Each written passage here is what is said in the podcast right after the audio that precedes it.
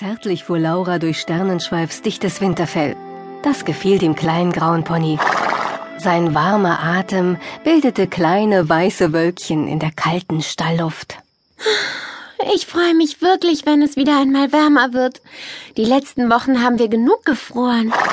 naja, du wohl weniger. Das Gute ist, dass mir wenigstens nie kalt ist, wenn wir gemeinsam fliegen. Auch wenn Sternenschweif meistens wie ein ganz normales Pony aussah, so war er das nicht immer. Das hatte Laura mit Hilfe eines Zauberspruchs herausgefunden. Wenn sie die magischen Verse sprach, dann verwandelte sich Sternenschweif in ein strahlendes Einhorn, und als Einhorn konnte Laura mit ihm hoch durch die Luft fliegen. Für sie beide gab es nichts Schöneres. Weißt du noch, wie wir damals in dieses dichte Schneetreiben geraten sind und herausgefunden haben, dass du aus deinem Hufen Funken zaubern kannst, die all die Schneeflocken von uns abgehalten haben? Ich werde nie vergessen, wie wir dann heimgeflogen sind, geschützt wie in einer Seifenblase. Es ist toll, was wir bei unseren Abenteuern bisher alles erlebt haben. Wir haben einigen Menschen und Tieren in Not helfen können, so wie es auch unsere Aufgabe ist. Aber seit Mrs. Fontana tot ist, ist irgendwie alles anders. Ich war so oft in ihrem Buchladen und habe sie um Rat gefragt. Durch sie habe ich ja überhaupt erst herausgefunden, dass du ein Einhorn bist. Doch nun ist sie weit weg in Arcadia, dort, wo alle Einhörner herkommen. Sie ist bestimmt glücklich, denn jetzt ist sie wieder mit ihrem Einhorn zusammen. Ich weiß, dass sie von Arcadia aus über uns wacht, aber sie fehlt mir sehr. Hm. Irgendwie kann ich es immer noch nicht glauben, dass ich nach Mrs. Fontanas Tod nun die Hüterin des Geheimnisses bin. Jetzt sind wir es, die anderen Einhörnern und ihren Freunden durch unseren Rat helfen sollen. Doch bislang war es lediglich bei Lauras guten Vorsätzen für das neue Jahr geblieben. Gleich nach den Ferien hatte sie ihre Aufgaben als Mrs. Fontanas Nachfolgerin angehen wollen.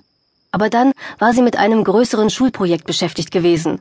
Und kurz darauf hatte ihre Freundin Grace ihr von der Ponyparty zum Valentinstag berichtet. Laura hatte versprochen, gemeinsam mit ihren beiden besten Freundinnen Jessica und Mel bei den Vorbereitungen zu helfen. Irgendwie schien nie genug Zeit zu sein, um sich um ihre Aufgaben als Hüterin zu kümmern. Was hältst du davon, eine Runde zu fliegen? du hast ja recht. Was für eine Frage. Laura verstaute Striegel und Bürste in ihrer Putzkiste und führte Sternenschweif nach draußen in den Schutz einiger Bäume. Hier konnte sie ihn in ein Einhorn verwandeln, ohne befürchten zu müssen, dass jemand sie dabei beobachtete. Ein Einhorn durfte nämlich auf keinen Fall von anderen in seiner Einhorngestalt gesehen werden. Nur so konnte es sein Geheimnis bewahren. Laura sprach den Verwandlungszauber. Silberstern, Silberstern, hoch am Himmel bis so fern, funkelst hell und voller Macht, brichst den Bann noch heute Nacht. Lass dies Pony grau und klein endlich doch ein Einhorn sein. Ein violetter Blitz flammte auf, und schon stand Sternenschweif als Einhorn vor ihr. Sein silbernes Horn schimmerte, Mähne und Schweif glänzten seidig. Laura schlang ihre Arme um seinen Hals.